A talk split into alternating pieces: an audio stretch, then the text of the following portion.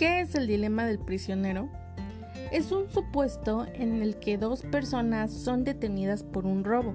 La policía los interroga de manera separada y les hace una oferta. Si confiesan, pasarán solamente dos años en prisión. Dependiendo de lo que estas dos personas hagan durante la entrevista, se pueden generar cuatro posibles escenarios. En el primer escenario, las dos personas confiesan y pasan dos años en prisión. En el segundo escenario, uno confiesa y el otro se queda callado. El que confiesa es puesto en libertad y el que se queda callado pasa 10 años en prisión. En el tercer escenario pasa lo mismo pero al revés.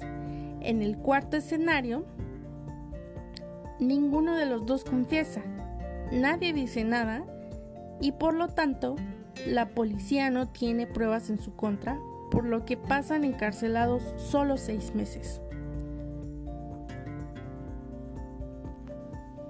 Si tú eres uno de los dos prisioneros, ¿qué es lo que tienes que hacer? ¿Mantenerte callado o confesar?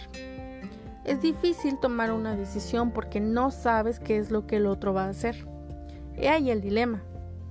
Y de hecho fue propuesto por un matemático, Parece un concepto muy simple, pero es muy importante para entender otras áreas de la ciencia, como la economía, la psicología, la evolución y la teoría de juegos. De hecho, un ejemplo muy claro en el que podemos encontrar este dilema es en la relación entre dos países armamentistas.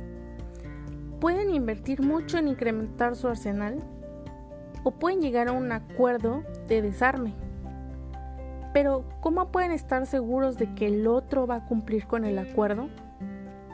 Es difícil, pero parecería que la mejor opción es confiar.